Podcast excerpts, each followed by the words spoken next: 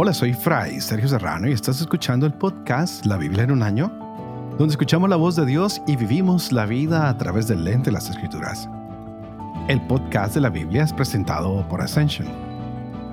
Usando la cronología de la Biblia de Great Adventure, leeremos desde Génesis hasta Apocalipsis, descubriendo cómo se desarrolla la historia de salvación y cómo encajamos en esa historia hoy. Y el tiempo corre, va bastante rápido y es así como llegamos a un nuevo momento bíblico que estaremos empezando el día de hoy y es la revuelta macabea. Estaremos desde el día 282 hasta el día 312 leyendo este libro que se conoce como uno solo, pero que se ha dividido en dos por la extensión del mismo. Tendremos varios libros y es por eso que hoy tenemos el invitado de honor, el que siempre nos da la luz para todos estos temas. Buenos días, Padre Dempsey. Muy buenos días, muy contento de estar aquí con ustedes, compartiendo otra vez. Óyeme, Padre, cada día te ves más joven y más alegre, ¿ah? se hace lo que se puede, la oración y el agua. ah, muy bien, muy bien, muy bien. Y mucha agua que nos ha caído por estos días. Estamos orando para que los huracanes se disminuyan a nivel ah, nacional. No, hemos sido afectados en los Estados Unidos con algunas precipitaciones bastante fuertes. Y padre Dempsey, la gente ah, siempre me hace comentarios muy lindos. Me leo todos los comentarios que ponen en YouTube, no los respondo porque no quiero que alguien me diga, le respondió a este y a este no, pero sí me los leo todos. La gente está disfrutando, les encanta el tono de tu voz, les encanta lo que explicas, están muy complacidos. Así que quiero repetirlo ah, para que lo sepas, que la gente está muy feliz con estas introducciones que nos das. Así que eh, mi gratitud eterna.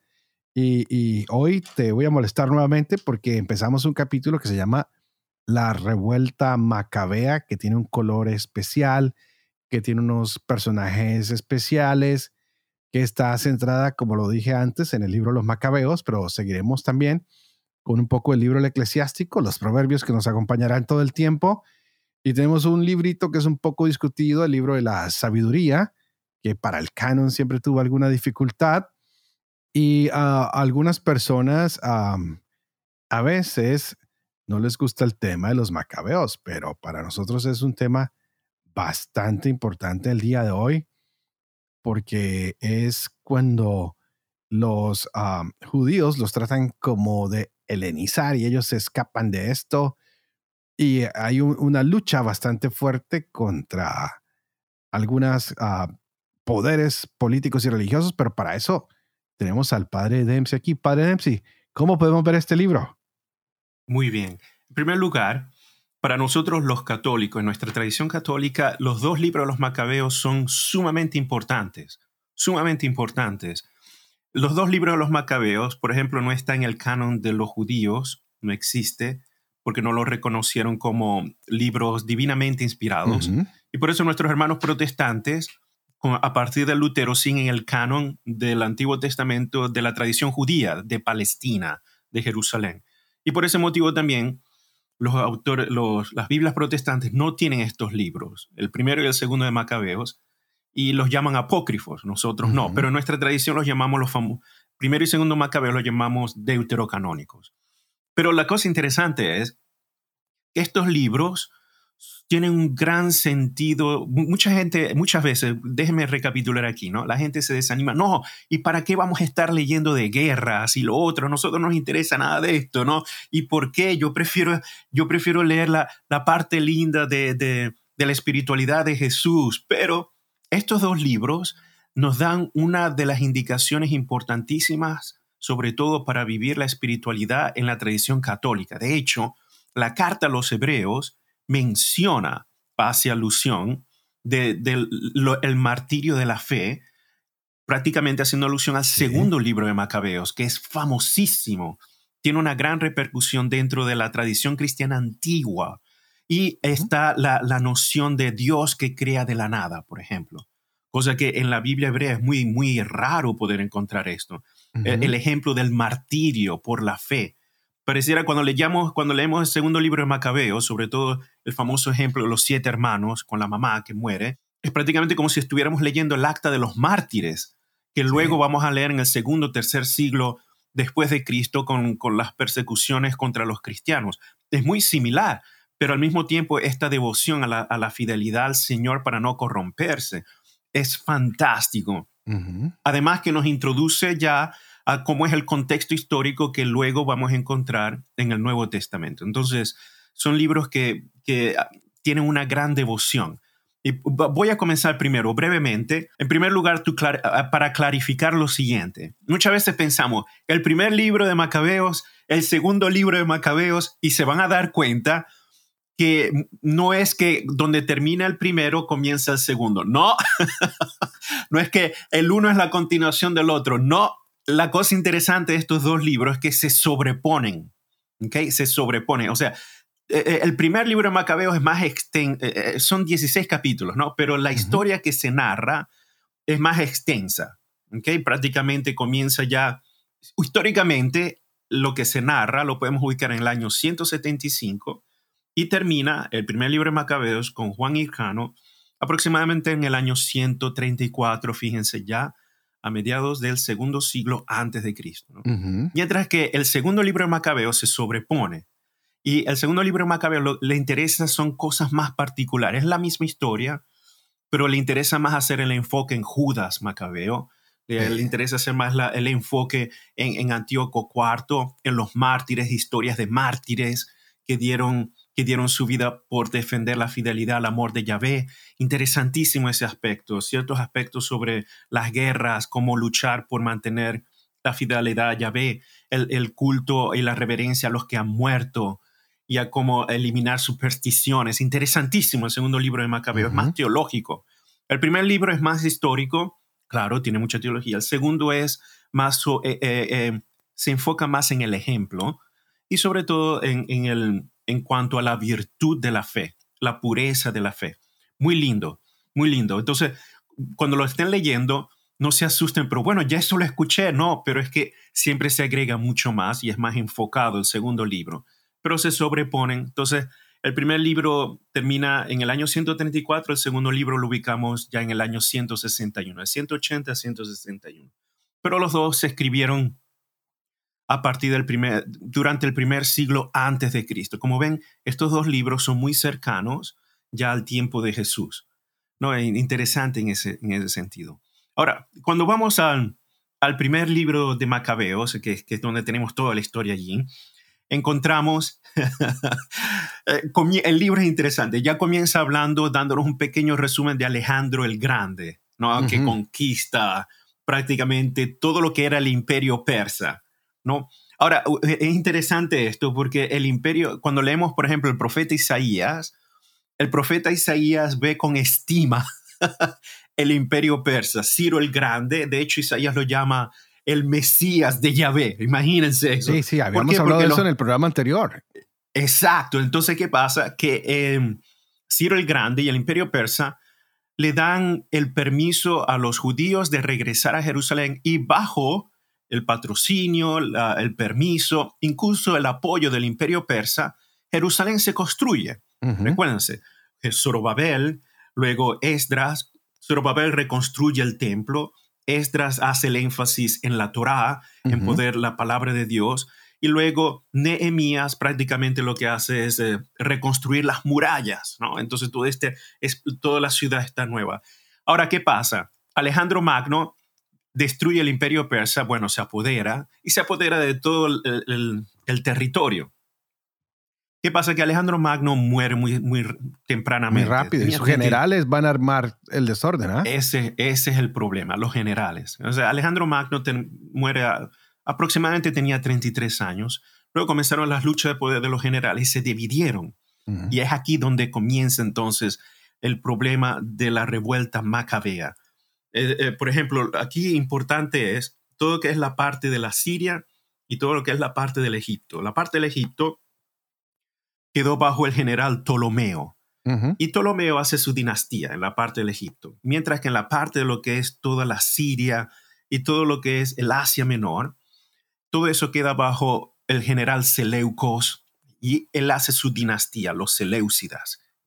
Sí, sí, sí. Exacto. Entonces, hay allí, en uno de los descendientes de Seleuco, encontramos a este, yo lo llamo muy simpáticamente, e, este, este, este Antíoco cuarto Epifanes, pero yo lo llamo el humilde. Ave María. Pero, por favor no lo tomen eh, a manera literal, estoy siendo muy sarcástico. lo llamo el humilde, sí, porque él se creía un dios, de verdad. Antíoco IV Epifanes, el tipo estaba loco, tostado de la cabeza y se creía Dios. Mandaba hacer estatuas de Zeus, de Zeus, que, porque era muy griego y tenía que... Y, la, cara de, Zeus era la cara de él. Loco. Qué humilde, ¿verdad? Sí. Eh, eh, es casi igualito, igualito a San Antonio de Padua, ¿no? Idéntico. Ay, Dios mío. Hacía la estatua de Zeus y la cara era de él. Qué humilde, ¿verdad? Entonces, ¿qué pasa? Que él, quería imponer en todos los territorios que estaba conquistando 100% la cultura helénica, su cultura. Claro. Eh, cómo adorar a Zeus y, todo lo que implicaba la cultura griega. Y eh, lo hace en Egipto y tiene un gran éxito en Egipto, conquista y luego se va de nuevo para Jerusalén y allí, ¿qué cosa hace? Hace, destruye todo lo que el imperio persa había hecho, destruye las murallas, rompe las murallas. Eh, entonces, ¿qué pasa? Entra al templo de Jerusalén y mete una estatua de Zeus en el templo de Jerusalén. Con la cara y de obliga a los Sí, con la cara y obliga a los judíos a que tienen que adorar a Zeus, hacer sacrificios a Zeus. Entonces allí es donde encuentran algunos judíos que son los que para salvar su estatus, bueno, se hacen pro-helénicos o filo-griegos, ¿ok? Mientras que están los otros que dicen, bueno, ¿qué cosa hago o no? O se tratan de esconder. Y entonces comienza la lucha contra la Torá, es decir, hay que helenizar a, a Jerusalén. Entonces una de las cosas que hace es construir un gimnasio ¡Oh! Construye el gimnasio. Y nosotros diremos, bueno, bueno, padre, ¿qué problema hay con construir un gimnasio si aquí tenemos gimnasio por, todas, partes? Al contrario, hace bien el gimnasio. Pero es interesante porque esto es parte de la helenización eh, eh, y, y entonces en el gimnasio es parte de la cultura griega, se tiene que estar se hace ejercicio, pero también es un lugar para hablar de filosofía, es como un club social en la mentalidad griega antigua. Y una de las características es que se tiene que estar desnudo, muy importante este detalle. Entonces, ¿qué pasa? Que es fácil distinguir quién está circuncidado y no. Interesante, ya esto comienza en este problema. Entonces comienzan a haber judíos que se avergüenzan de ser circuncidados. Entonces quieren, eh, quieren cubrir la vergüenza de ser judíos porque lo que predomina ahora es el helenismo. Entonces comienzan a imponer que los judíos tengan que comer puerco, este, tienen que adorar a los dioses, y cuando llegan a Modín, que es prácticamente un, todavía existe Modín, ¿ah? eh, un, pueblecillo pequeñito, bueno, en aquel tiempo pequeñito, ahorita un poquillo más grande, pero a 30 kilómetros de Jerusalén. Eh, ¿Qué pasa? Que este, cuando llegan allí los soldados de, de Antíoco IV Epifanes con la estatua, obligando a todos a, los que están en ese pueblito a, adorar a Zeus, a hacer sacrificios con, eh, como si sacrificando eh, los puercos. Y hay judíos que son prohelénicos que motivan o eh, le hacen publicidad a los otros de hacer, ¿no? Ahí es cuando sale Matatías y aquí es cuando comienza la famosa Guerra Santa de Matatías. De hecho, es muy importante. Matatías es de familia sacerdotal Matatía tiene cinco hijos. De estos cinco hijos los interesan solo tres, que son los que van a marcar todo el, primer libro de Macabeos y el segundo libro de Macabeos. Estos tres hijos. Eh, eh, por ejemplo, estos tres hijos, por ejemplo, tenemos a Jonatán, Judas Macabeo y Simón. Son cinco, pero estos tres son los más importantes, los que van a marcar. Entonces, Matatías, cuando estaban a punto de, de, de sacrificar Matatías, que es de línea sacerdotal, agarra una espada y ahí comienza, mata entonces a los judíos que estaban allí promocionando la, la, la, adoración de los dioses paganos, la, la, helenización, y comienza a atacar a los, a los responsables representantes de Antíoco IV, y con sus hijos comienza entonces la revuelta. Y por eso comienzan a huir y todos aquellos que son fieles al Señor se unen a ellos para volver a hacer esta guerra de purificación, de reconquistar la pureza de la tradición hebraica de la fe en Yahvé. Y comienza entonces todas estas historias que son un poco estilo de, de, tácticas de guerrilla, así es como es la táctica de los macabeos. Se esconden en las montañas, atacan a los grupos de los judíos, pero también son fuertes con aquellos judíos que se avergüenzan de Yahvé. Entonces es un grupo radical, no es solo un grupo de, de, guerrilleros. Por favor, a mí yo no quiero utilizar esa palabra aquí, porque no es eso. Es un grupo, es un grupo religioso muy fiel pero que se dan cuenta que tienen que ser proactivos. No es esperar solo que Yahvé actúe por sí mismo, no. Ellos toman la iniciativa ah, esperando, confiando en que Yahvé va a luchar con ellos, cosa que es muy interesante porque es la misma espiritualidad que vamos a ver, por ejemplo, en el libro de jueces, ¿no? Ah, Yahvé suscita personajes y van a la lucha y Yahvé actúa en la guerra. Entonces, esta es la espiritualidad macabea, es una espiritualidad proactiva, no es pasiva. Porque hay unos judíos que sí esperan Yahvé, pero se esconden. Estos no, ellos tienen que actuar. Y es por eso que comienzan todas estas luchas. Luego, por supuesto. Pero padre, antes de que te me vayas, quisiera. Dijiste algo que me llamó mucho la atención y que quisiera que uh, quedaran bastante claro. Y es que para algunos, los macabeos son presentados como si fueran los nuevos jueces, aquellos que vienen a, suscitados por Dios, movidos por Dios, motivados por Dios a liberar a su pueblo de lo que tú acabas de decir, de esa falsa idolatría, porque se quiere regresar a la teocracia, ¿no? Que, pero ¿en quién? En Yahvé, no en estas falsas estatuas que se están haciendo. Y, y, bien lo decías, vamos a, a, mirar mucho a Matatías y a sus hijos, cómo emprenden la guerra para una liberación en estos dos libros, pero también parece que es un, un, periodo muy crítico para todos los judíos por, ah, por lo, que has dicho de Antíoco IV, quien se hace llamar e, Epifanes y, y, quien empieza a creerse Dios y tiene el derecho de quitarle la vida a todos aquellos que estén en su contra, ¿no? Entonces, eh, más que una, eh, una, yo, yo entiendo lo que tú quieres decir con el término de las guerrillas, es, es pero creo que aunque no sabemos quién es el verdadero autor de este libro, parece que fue recogiendo como, como relatos, qué fue lo que pasó y están tratando de exaltar algunos héroes que se han sacrificado exactamente como empezaste diciendo el día de hoy, como nosotros recogemos todos los, todas las historias de los mártires, ¿no? Los mártires casi nunca cuentan su historia, alguien más nos cuenta. Este hombre se sacrificó por la fe, este hombre entregó la vida así, esta mujer entregó la vida así, estos mártires hicieron esto y lo demás allá. Eh, me gustaría que eso quedara un poquito claro para las personas, porque a veces creen que, que, que esto es un, un, un, periódico que va narrando lo que pasó ayer, ¿no? Pues no, lo que se está recogiendo son historias de lo que ha venido pasando. Alguien se sienta y busca a, a los que han sufrido la persecución, han averiguado por qué algunos llegaron a la muerte, y, ponen muy claro que hay gente que no quiere renegar de su fe y a los que han renegado, pues ya vimos que alguno de ellos sacó la espada y, la puso fuera en nombre de Dios para perseguirles también. así que todo este recuerdo de estos héroes antiguos nos tiene que seguir recordando que Dios a través de los tiempos va eligiendo personas para que purifiquen la fe, para que purifiquen al pueblo y a veces no es entendible. Y lo veíamos en, en, en el... En, eh, antes de la revuelta de los macabeos estábamos nosotros con el retorno y vimos la historia de Esther, que tú bien no la explicabas, que es un libro donde no se menciona a Dios. Esther y, y, y, su tío tampoco son los mejores de la familia. Hay muchas borracheras, hay mucha cosa, pero en medio de todo ese desorden, la providencia divina sigue actuando.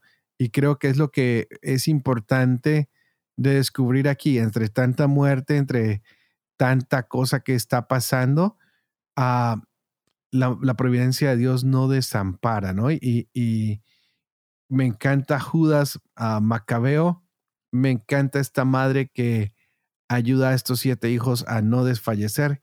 Esa mujer para mí es, es fundamental, me, me emociona especialmente cuando le habla a su hijo más pequeño y le dice, no tengas miedo, papito, porque si lo haces, vas a recibir algo más grande. No tengas miedo. Qué mujer tan fuerte. Pero quería cortar un poquito lo que venías diciendo, perdón que te haya cortado la idea. No, no, para nada. Solo para resaltar lo que decías, que, que nos recuerda mucho al libro Los jueces, sí, pero para algunos también es, estos son considerados como los nuevos jueces, ¿no? Que vienen a, a ilustrar, a motivar al pueblo. Y vemos que la cultura helenística fue muy fuerte hasta el punto que el Nuevo Testamento es afectado por, por los helenos en, en griego y toda esta cuestión. Y, y, de lo que hablabas de los gimnasios, a mí siempre me ha llamado la atención de la cultura oriental y la occidental. Tenemos cosas diferentes. En Roma, el César, que está gordo y que dice quiénes viven, quiénes mueren. y en los helenos, que está en el gimnasio donde todos quieren uh, llegar a, a, a, la perfección del cuerpo, a la perfección de todo, para ser entregados a Dios. Y por eso es que los gimnasios está la gente desnuda, no tienen, no se avergüenzan de su cuerpo, están muy contentos de ser quienes son. Y, y, y, la vergüenza por la que van a pasar los judíos, ¿no? Al sentirse que son diferentes por la circuncisión, de lo cual muchos se sentían orgullosos de haber sido los marcados, ¿no? Pero en este Exacto. caso, nos pasa lo mismo que con la fe. A veces nos sentimos muy uh, felices de ser católicos, de ser cristianos, hasta que nos encontramos en un ambiente donde somos minoría y como que ya nos sentimos desarmados y a, veces, quisiera que no, no usar esta palabra, algunos podríamos llegar a sentirnos incluso avergonzados, que nunca debemos hacerlo. Por eso esta revolución macabea dice, no podemos avergonzarnos de quienes somos. Tenemos que asegurarnos de que estamos muy orgullosos de ser el pueblo escogido y no podemos dejar que nada ni nadie nos cambie esta revelación. A mí estos libros me, me tienen apasionado. Yo creo que la gente en estos días tiene que ponerse el cinturón de seguridad porque empezamos en, en, en, en, descenso, ya vamos a llegar al día 365, pero es, estos 40 días, o perdón, 30 días que vamos a tener de Revolución Macabea son fascinantes. Muchos héroes, mucha sangre, mucha destrucción, pero es uh, lo que nos recuerda el, el, caminar en la sangre de los mártires, hombres y mujeres que entregaron su vida para que la fe llegara a nosotros. Me parecen fascinantes estos libros, pero volvemos, íbamos en que estos hombres parecen jueces. Sí, pero eh, eh, muy importante lo que acabas de decir, porque porque una de las grandes críticas de este libro, porque este libro fue escrito, los dos libros. De hecho, hay, varios libros de Macabeos, solo que los, hay siete u ocho libros macabeos que se llaman libros macabeos que han, se han escrito pero al menos estos dos han pasado a ser parte de nuestro canon, mientras que ninguno ha sido parte del canon hebreo, ¿no? Interesante. Pero la cosa es, estos libros fueron escritos para motivar a aquellos que tienen la fe judía de estar orgullosos de su fe y de ser fieles a la fe, porque hay muchos judíos que se avergonzaban de ser judíos, se avergonzaban de la circuncisión, se avergonzaban de, de seguir la Torah, de ser obedientes al sábado, de, de, seguir la dieta que Dios ha prescrito en el libro Levítico, por ejemplo, ¿no? Entonces, y esto va a aparecer a través de los dos libros de Macabeos que vamos a leer. Y de hecho, interesante porque Flavio Josefo, Flavio Josefo es historiador, y Flavio Josefo también habla de los grupos de judíos en la tradición judía, y Flavio Josefo critica, dice, bueno, al menos los griegos son griegos. Ellos no conocen otra, otra cultura, no conocen otra tradición. Pero critica muchísimo a los judíos, siendo judíos que eh, se avergüenzan de ser judíos para asimilar todo lo que no es judío, es decir, el ambiente la cultura griega. Interesante este detalle. Pero aquí es, de hecho, una de las cosas que hace Matatías con sus hijos es tratar de mantener la pureza ritual, la pureza del sábado, la pureza de la dieta. Muy importante la dieta. ¿eh? no, es sumamente importante. Nosotros hoy en día hablamos de dieta. ¡Ah! Dieta, dieta. No, aquí la dieta no es solo el, el comer en cierta forma por el hecho de estar delgado. No, para nada. La dieta es literalmente un mandamiento de la Torah, es lo que Dios quiere para su pueblo y se tiene que comer de tal manera. Correcto. Una de esas era no comer, no comer puerco, porque es un, un, animal impuro. Para los griegos no existe nada de este tipo de problemas. Ni para nosotros los hispanos. Exacto. Entonces, el, el, el imponer eh, eh, sacrificios de, de, ciertos animales, sobre todo comerlos, para la tradición o la pureza eh, yavista era una abominación. Mm. Literalmente, esa era la, la palabra que se utiliza en estos contextos, una abominación. Entonces, la revuelta macabea lo que hace es luchar para restaurar y purificar la fe en Yahvé. Y se va de manera, de manera belicosa, se va a la guerra, se va prácticamente a crear este, esta revuelta que llamamos. E irónicamente, cuando Matatías comienza, entonces la gente, los piadosos de, de Israel, comienzan a escuchar, oh, oh, y se comienzan a unir, a unir porque es una voz que está clamando ante la injusticia. Fíjense que Antíoco IV Epifanes eh, eh, es uno de los famosos antisemitas, en el sentido antijudíos, porque quería literalmente eliminar el judaísmo y quería que todo fuera helénico. Increíble, ¿ah? Hoy en día pues, es absurdo, ¿verdad? Hoy en día pensamos, bueno, Hitler, ¿no? Pensamos en el nazismo, pero no, Antíoco IV era era radical en esto y quien se negaba sufría la pena capital.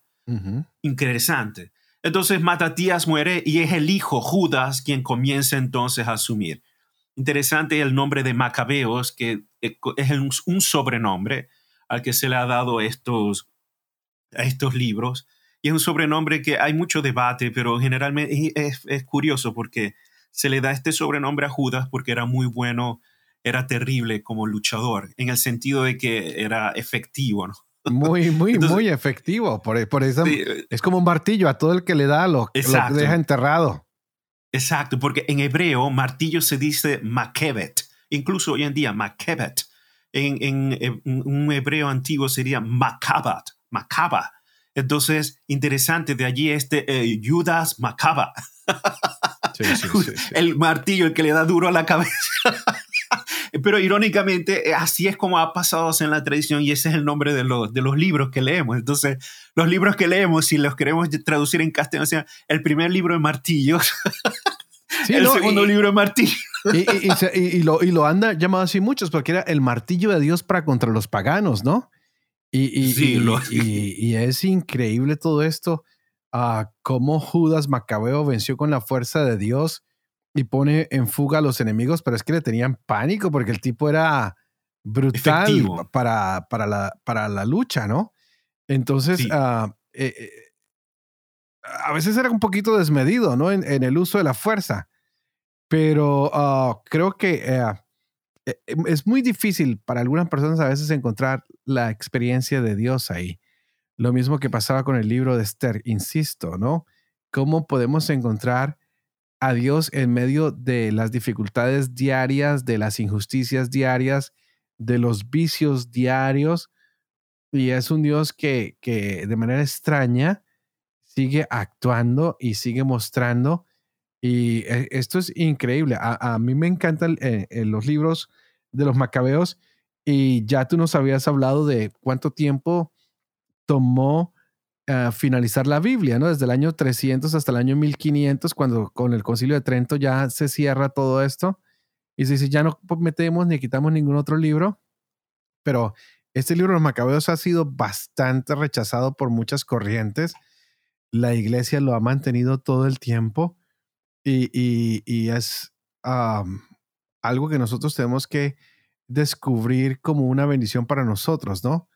De un Dios que suscita esos nuevos jueces que van a buscar qué, qué pretenden estos hombres buscar, que, que, haya fidelidad en el pueblo, no es otra cosa, buscando que el pueblo sea fiel, aunque esta corriente helenística que es tan fuerte, este Alejandro Magno, pues precisamente por eso el nombre, no ha habido imperio como el de él, se estaba imponiendo tan rápido.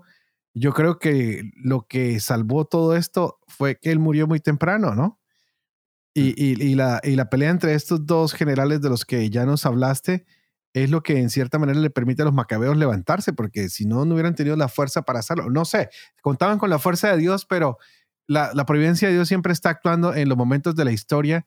Y una cosa que a veces uno no le encuentra ah, sentido, con el tiempo a Dios se lo le va mostrando a uno el sentido de estas cosas. Así que grandes pruebas de fuego como ah, lo vamos a ver aquí, a grandes humillaciones, grandes momentos, pero sigamos porque eso está muy bueno, padre Dempsey. El, punto eh, climático del primer libro de, de Macabeos, que eh, es, es, es, lo que consagra luego la figura de Judas Macabeo, que por ese motivo se va a hacer, en el segundo libro de Macabeo, Judas Macabeo es prácticamente la figura central con los mártires, es la, la reconquista de Jerusalén, la reconquista del templo. Y este es un punto clave, clave sobre todo irónicamente en la tradición judía hasta el día de hoy. Judas Macabeo logra, con el grupo que tiene de, armados, reconquista el templo y cuando reconquistan el templo, lo primero que hacen es purificar el templo, eliminar todo resto, eh, vestigios de helenismo, las estatuas, todo viene destruido, matan a aquellos que mantenían ese tipo de helenización dentro del templo de Jerusalén y comienza la famosa consagración del templo.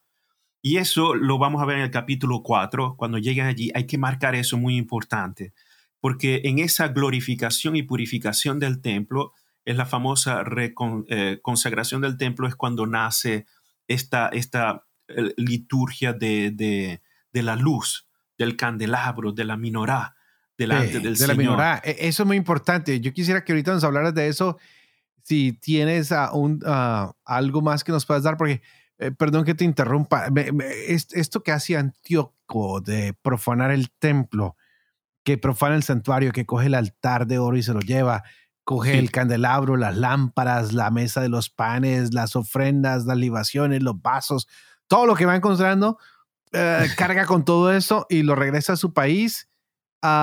Y, y, no solo ha hecho esto, sino que ha causado una gran masacre. Y, es insolente y dice, bueno, yo hago todo esto y qué, y qué, y entonces todo Israel se llena de pánico y los ancianos, los jefes de las tribus están pero asustados, los jóvenes parece que están perdiendo las fuerzas hasta en sus piernas, las mujeres se languidecen, ya no, su, su esplendor, su belleza parece desvanecerse. Y, y, y, la gente empieza a cantar ya música como de funeral, ¿no? Y, están tristes y, tiembla todo el mundo porque hay una ocupación en Jerusalén. Pero Dios uh, siempre atento de su pueblo. Y, y, esto quisiera que quedara muy claro para todas las personas. No importa qué tan oscuro esté el día, el Señor siempre manda un rayito de luz, siempre manda alguien, y lo hemos hablado en los programas anteriores, que en los momentos más oscuros el Señor siempre manda a alguien que es la nueva luz. Y es así como manda a, Matatías, mata a, Judas, a todos estos hombres que van a ser la, nueva inspiración. Y, vienen cosas muy lindas para nosotros en este libro, porque hay rebelión. Más que guerrilla, yo, yo hablaría de que hay rebelión. Gente que se revela en contra de la injusticia y que están buscando que se restablezca el derecho, que se vuelva a hacer todo y, yo hablaría como de los macabeos como un grupo ah, de resistencia, ¿no? Ante tanta insolencia hacia el templo, contra tanta espada y, contra el pueblo. Y estos hombres son, se, se, convierten en una resistencia para todos y es como van a vamos a ver a este Judas Macabeo que es terrible y, la gente lo elogia, ¿no? Y, están felices, dicen, wow, por fin nos salió aquí uno bien bueno para la pelea. Y, sus primeras victorias que, que son increíbles y cómo se prepara a Antíoco. Bueno, mejor dicho, padre, continúe porque es que si no, no vamos a, no podemos exprimir toda su sabiduría. Denos más, por favor. sí, por ejemplo, exactamente lo que hizo Antíoco IV Epifanes, destruye, profana, pone la estatua de Zeus con su cara en el templo, la abominación. Cuando Judas Macabeo logra conquistar de nuevo el templo, logra conquistar Jerusalén, hace exactamente lo contrario. Aparte de, la violencia, una de las cosas grandiosas que hizo Judas Macabeo es volver a reconstruir el altar, volver a poner la fachada, volver a recoger el oro entre los, entre los miembros de Jerusalén para volver a adornar el templo. Y después que arregla el templo, entonces hace por primera vez la purificación del templo haciendo un sacrificio solemne según la, la, ley de Yahvé, según la Torah. Y es muy, muy lindo como lo dice el texto en el capítulo 4, a partir del versículo 50 y 52. Disculpe que tengo, este, sí, es que es muy, muy pequeñita la, la Biblia los, los, lentes a veces no, no me son suficientes. Y dice, precisamente inaugurado el altar, con cánticos, cítaras, liras y símbolos en el mismo tiempo y en el mismo día en que los paganos lo habían profanado. Fíjense esa ironía, como dice el texto, en el mismo día, ahora Yahvé triunfa ahora, ah, manifestando su gloria. Y dice, el pueblo entero se postró rostro en tierra y adoró y bendijo al cielo que los había conducido al triunfo. Durante ocho días celebraron la dedicación del altar y ofrecieron con alegría holocaustos y el sacrificio de comunión y acción de gracias. Esos son los ocho días de la menorá, de la luz que siempre está.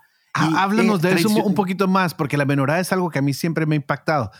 Algunas menoradas tienen siete, algunas son, distintas. Es más, ah, yo tengo una menorá aquí en mi habitación, ah, pero hay distintas menoradas en Israel con distinto número de candelabros.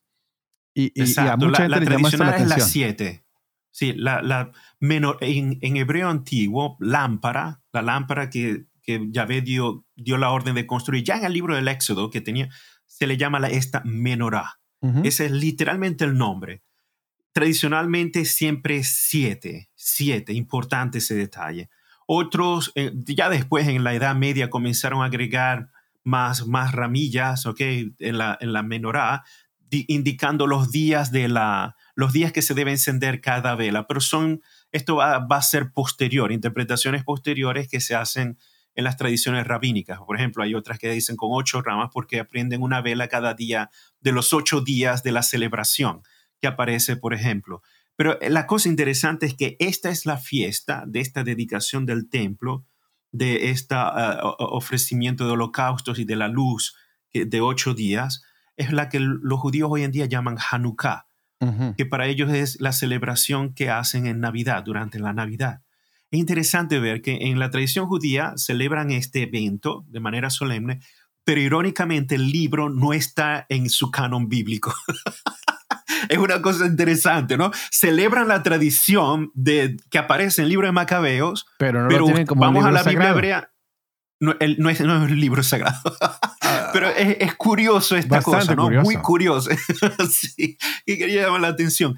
Eh, pero esta fiesta, la dedicación del templo, se ha, se, se ha convertido hasta el día de hoy, hasta el día de hoy en la tradición judía, en, el, en una especie de, de símbolo del poder de Dios para reconstruir a Israel, para dar fuerza a Israel ante los adversarios. Y, lo, lo, vamos a encontrar aquí en el libro, en, el segundo libro de los Macabeos, ¿no? La invitación a la dedicación.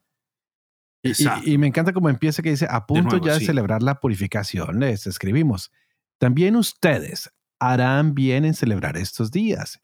El Dios que salvó a todo su pueblo y que a todos otorgó la heredad, el reino, el sacerdocio y la santidad, como había prometido por la ley, el mismo Dios, como esperamos, se apiadará pronto de nosotros y nos reunirá de todas partes bajo el cielo en el lugar santo, pues nos ha sacado de grandes males y ha purificado el lugar. ¡Wow! ¡Qué hermoso, ¿no? Sí. Qué hermoso. Y, y sí, eh, esto lo hacen todos los años, pero no les gusta el libro, pero sí les gusta la fiesta. Es, bastante curioso. Ah, sí, y tan comercial que es, porque por todas partes se ven minoradas, menoradas. Oh my God, sí. Es precisamente es por este. Esta si la gente va hoy a Israel, encuentran una minorá en oro que está ahí en un parque y todo el mundo va y se toma fotos. Yo ya me he tomado ahí un par de fotos y siempre llevo mi grupo y les digo, miren, aquí sí se puede dejar una lámpara fuera de oro y no se la roban, porque claro, pesa un montón, ¿no? Nadie se la puede alzar. Pero uh, es, es, bastante curioso esto de la menorá y quería que nos regalaras un poquito de entendimiento porque siempre viene la pregunta de las personas, ¿y esa lámpara qué? Y es más, muchos cristianos prenden la menorá y no saben ni cómo ni por qué. Me me ha causado mucha curiosidad eso, que a veces nosotros hacemos cosas no que porque se ve bonito, ¿no? Pero no, no entendemos el significado. Entonces, por eso quería que, que nos dieras un poquito de entendimiento para ah, que no solo sepamos de nuestra, nuestra fe católica, sino entender todo lo que venimos arrastrando del judaísmo, que es muy bonito, que es muy bello, pero que a veces nosotros mismos no entendemos. Exacto. Esta, esta tradición del de la, candelabro, eh, nosotros cuando leemos la Biblia, nuestra Biblia, decimos candelabro, pero en hebreo es menorá. Ya se da en el libro del Éxodo. Ah, prácticamente cuando está en el monte Sinaí, Moisés, Yahvé da la orden de cómo construir la tienda del encuentro y da la orden de construir este candelabro. Este candelabro debe estar justo en, el, en la parte dentro del templo, pero en la zona que es antes, justo antes del Santa Santorum, donde está el arca. El arca está cubierta con, eh, con, está dividida del resto del santuario con una, con una, con una alfombra, con una especie de manto, con una especie de, de telo. Y ahí está la, la mesa de la oferta del pan y está el candelabro. Ese candelabro es la menorá. Y ese candelabro tiene que estar siempre encendido y luego se sale de la tienda. Entonces prácticamente está en la zona más sagrada, como, pero en la antesala donde está la presencia del arca. Y siempre tiene que estar encendido. Por eso es que es una gran abominación. El altar, el altar está fuera de la tienda. Entonces cuando Salomón construye el templo, literalmente sigue el mismo esquema de la tienda y luego en la reconstrucción del segundo templo se sigue el mismo esquema, es decir, el altar siempre está afuera. Es decir, antes de entrar a la tienda está el altar y ahí se hace el sacrificio y luego el sacerdote que le toque por suerte o el sacerdote o el sumo sacerdote entonces lleva adentro el sacrificio en la antesala dentro de la tienda y ahí es donde está la, la mesa solemne con los panes de la presentación y por supuesto el candelabro, es decir, la menorá, que siempre tiene que estar encendida. Entonces, ¿qué pasa? Que Antíoco se robó todo. se llevó todo, dejó todo sin nada. Entonces, por eso es que es muy importante la menorá, porque Yahvé lo quiere. Lo, lo dice explícitamente en el libro de, del Éxodo, que luego se realiza y se inaugura, es en el libro de Levíticos importantísimo. Y por eso cuando Salomón realiza el templo de Jerusalén, sigue precisamente el esquema ya dado en el libro del Éxodo, solo que de ahora más monumental, ¿no? las proporciones, pero el mismo esquema es idéntico. Es decir, es, una, es la misma estructura de la tienda en el campo sagrado, pero ahora en estructuras con, con materiales preciosos, artísticos. Y eso es lo que ha tratado de rehacerse de nuevo con el segundo templo, Zorobabel, de la misma manera. Entonces, esa es la explicación, porque es la, esta menorá implica precisamente que este es el lugar santo delante de la máxima representación de Yahvé, que era el arca de la alianza. Interesante porque eh, cuando vamos al segundo libro de Macabeos, ya en el capítulo 2 del segundo libro de Macabeos, se dice, muy importante este detalle, que hasta ahora es el gran misterio que tenemos, ¿no? Que Jeremías Jeremías, sobre todo en el, eh, cuando los babilonios llegaron y destruyeron Jerusalén, Jeremías fue quien pudo salvar o pudo ocultar los utensilios sagrados y el arca prácticamente antes de que el templo fuera destruido. Interesante este detalle. Fíjense cómo dice, cómo se va conectando y luego comienza con la historia de, por supuesto, de la helenización de nuevo, pero de manera más radical. Pero Judas Macabeos fue un gran líder, luego murió y viene y lo sucede, su sucesor fue Jonatán, también siguió la misma línea, la misma línea de purificación. No, no, fue, el, templo fue el punto culmen de la historia, pero luego siguen las batallas para mantener el, el yavismo puro en contra de las helenizaciones y problemas políticos. Nos vamos a encontrar en el libro con alianzas políticas, incluso alianzas políticas con Roma, alianzas políticas con ciertos generales, pero siempre hay, hay traiciones y allí comienza de nuevo las guerras civiles. Después de Jonatán viene Simón, Simón, el otro hijo de Matatías, que continúa haciendo este tipo de política de purificación. Hasta ahora vamos muy bien, pero cuando Simón muere, entonces viene el hijo de Simón, ¿ok? Es Juan, llamado también Juan Hircano. Ahora, con Juan Hircano encontramos también esta espiritualidad de la pureza, del celo por la religión, de la fe, pero entonces comienza, se comienza a, entrar dentro de la política. ¿okay? Y Juan Hircano, porque ya con, con, con Simón, su papá, no es solo era un, líder religioso o un líder político, sino que ahora era religioso y político al mismo tiempo. Entonces comenzaban a llamarse príncipes, pero estos príncipes al mismo tiempo eran sacerdotales. Entonces, ¿qué pasa? Que Juan Hircano, que es prácticamente ya al final del libro, él prácticamente se considera líder religioso, líder político y militar al mismo tiempo. Es prácticamente un rey. Entonces, eh, con Juan Hircano comienza el periodo de la dinastía que se llama la, dinastía Asmonea. Precisamente en este periodo, por la acumulación de poder religioso, político, ¿qué pasa? Que los grupos judeos que estaban allí comienzan a tener problemas, ¿no? Porque hay, hay, demasiado control, hay algo que no va. Entonces ahí es cuando comienzan las divisiones más extremas en Jerusalén entre los fariseos, los saduceos, los esenios.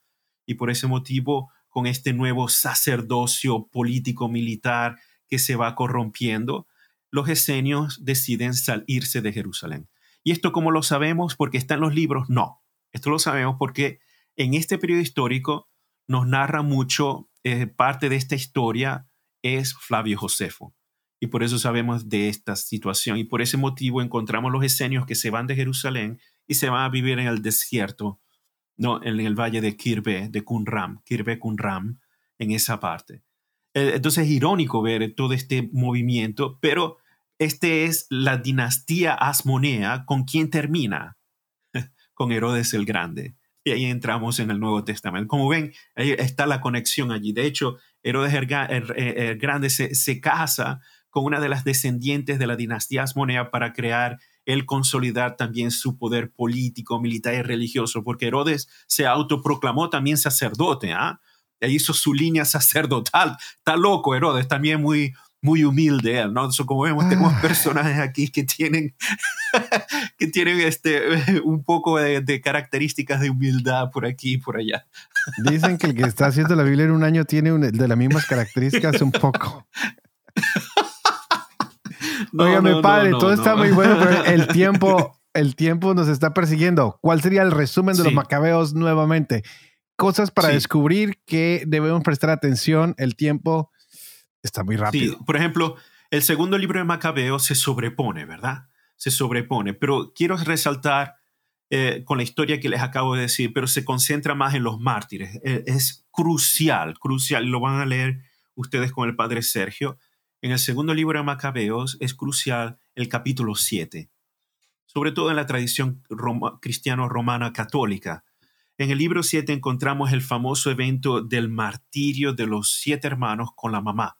Hermoso, Cómo los, maltratan, cómo les cortan la lengua, les cortan la piel. Y para, lo único que tienen que hacer para salvarse es comer, hacer un sacrificio y comerse un pedazo de puerco. Pero la madre de estos hermanos está allí motivándolos, no, motivándolos. No, no pueden ser infieles a Yahvé. Y todo para crear este, este, este martirio que al mismo tiempo se convierte en el testimonio. Incluso el texto dice, bueno, incluso los paganos estaban admirados, se sorprendían a ver el coraje, sobre todo al final, porque la madre fue la última en ser asesinada, martirizada después de ver a todos los hijos. Y es interesantísimo lo que, los comentarios que hacen los hijos en el, justo antes de morir. Son todas profesiones de fe. Y son profesiones de fe que motivan a ser fieles a Yahvé en cuanto ante los adversarios. Pero quiero leer, muy importante, porque es una condensación, eh, es una profesión de fe en la tradición hebrea, pero suena muy católica. ¿no? Fíjense lo que dice la mamá. Ya eh, eh, prácticamente ah, después del martirio de los hijos, viene ahora la mujer. Entonces dice el texto, admirable de todo punto y digna de glorioso recuerdo, fue aquella madre que al ver morir a sus siete hijos en el espacio de un solo día, sufría con valor porque tenía la esperanza puesta en el Señor. Amén, qué lindo. Eh, eso es en el versículo 20. En el versículo, versículo 22, 22, ella dice, yo no sé cómo ustedes aparecieron en mis entrañas, ni fui yo quien les regaló el espíritu y la vida, ni tampoco organicé yo los elementos de cada uno, pues así el Creador del mundo, el que modeló al hombre en su nacimiento y proyectó el origen de todas las cosas, les devolverá el espíritu y la vida con misericordia, porque ahora no miran por ustedes mismos por amor a sus leyes, porque ahora no miran por ustedes mismos por amor a sus leyes. Disculpen que leí esa última frase. Fíjense, prácticamente es el autor de la vida, el creador de todo, y está hablando de la esperanza de la resurrección. Y de hecho, prácticamente cuando vemos al final de las frases que dicen cada hijo, es prácticamente son testimonios de la fe en la resurrección. Y esto es muy extraño. La, la resurrección el Antiguo Testamento es muy raro, aparece poco.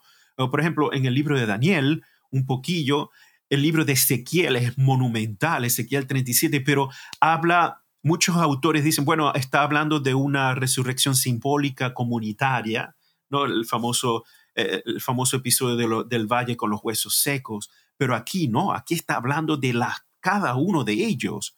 Cada, es interesante ver esta, esta, esta convicción y eh, aparte de Dios que es el creador, Dios crea la vida en mí. Una madre que diga eso, interesantísimo, sobre todo en el momento de hoy en día contemporáneo, en donde eh, eh, encontramos frases, mi cuerpo es mi cuerpo y quiero, y quiero abortar al, abortar al niño porque es mi decisión. Pero bueno, y aquí encontramos el libro, esta madre fantástica que ve matar a todos sus hijos. En un solo día dice, yo no sé cómo ustedes vinieron en, mí, pero fíjense esta profundidad, va más allá de, la parte biológica. Dice, la vida que hay en mí, yo no la di, yo no la di, es el creador del mundo que la dio. Y está la esperanza de que ustedes van a seguir viviendo y seguirán viendo esta ley del Señor por la que ustedes han muerto. Grandioso, espectacular, ¿no? Y, este sentimiento, ¿no? de, de la devoción por supuesto, también está otros martirios, pero este, eh, eh, cuando el padre Sergio llegue a este punto, ustedes eh, podrán meditarlo con más, con más tiempo. Y, por ejemplo, otra cosa interesantísima, el segundo libro de Macabeos, es que en la guerra santa, Judas se da cuenta que muchos judíos mueren, ¿no? Y cuando ve los cuerpos tienen talismanes, tienen figurillas, como supersticiones, ¿verdad? Y Judas dice, pero bueno, no, esto por la ley del Señor, la Torá dice no podemos tener este tipo de cosas de adivinanzas o talismanes y todo lo demás. Y él se preocupa por la muerte de estos soldados y recoge y hace una ofrenda y un sacrificio para poder dárselo en favor a los muertos, para interceder por estos que han muerto, porque tenía miedo del estado de sus vidas después de la muerte. Interesante todo este detalle, ¿no? La, pureza y la, la pureza de la fe, pero al mismo tiempo la piedad de aquellos que han muerto por el Señor. Eso no es solo te moriste y se acabó. No está. Entonces, esto permea todo el libro del segundo Macabeos. Es, es el dar la vida por Dios, por la fe, unos en batalla, otros como mártires, pero es la preocupación por lo que va a suceder después. O sea, esta muerte también garantiza un estado de vida, solo que el, libro no lo explica, pero habla de una resurrección, habla de, de, una recompensa, de una restauración que va más allá de solamente del aspecto físico de reconstruir el templo, es reconstruir prácticamente una vida que ahora, por motivos políticos o por agendas, es destruida. Interesante, ¿ah? A mí me, sobre todo hoy en día, cuando comienzo, sobre todo de esta madre, esta madre del capítulo 7, y, el mismo texto, texto lo dice muy bien, ¿no? Eh, de, admirable de todo punto y digna de glorioso recuerdo. Grandioso. Esta es la madre. Fantástico, ¿ah? Grandioso. y ella le da, um, motiva a cada hijo. No, no te dejes convencer. Grandioso. El, vas a dar tu vida por el Señor y el Señor es quien da la vida, Él es el creador de la vida. No, eh, eh, esto es maravilloso, esto, es maravilloso. Eh, sí. Y esta madre Pero esa teología, me ha, llamado la atención. Oh, esa teología es la del segundo libro de Macabeos, pero fíjense que se sobrepone la historia, ¿no? Entonces, en el libro de en el primero es más la historia de, de, estas batallas, pero el segundo se condensa más, es en el periodo de Judas Macabeo. Y entonces allí es cuando comenzamos a ver estos ejemplos de martirio, ejemplos de dedicación al Señor, ¿no?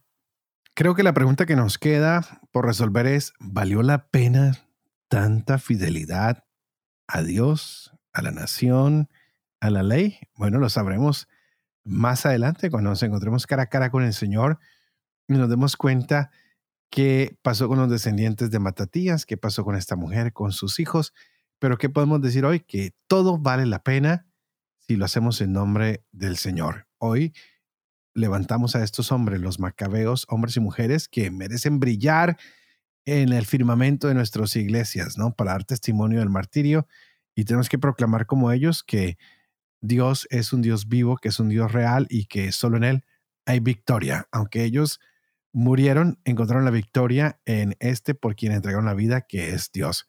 Padre, estamos llegando al final del día de hoy. Nos quedó mucha tela por cortar, pero la estaremos a hablando estos días que entremos en las lecturas. Estaremos desde hoy hasta el día 312 leyendo Macabeos. Estaremos leyendo también el libro del Eclesiástico, como les mencioné, el libro de sabiduría. Y ya con esto estaremos aún más cerca de la recta final. Como siempre, les quiero pedir que nos mantengan en sus oraciones. El Padre Dempsey y yo oramos por ustedes constantemente.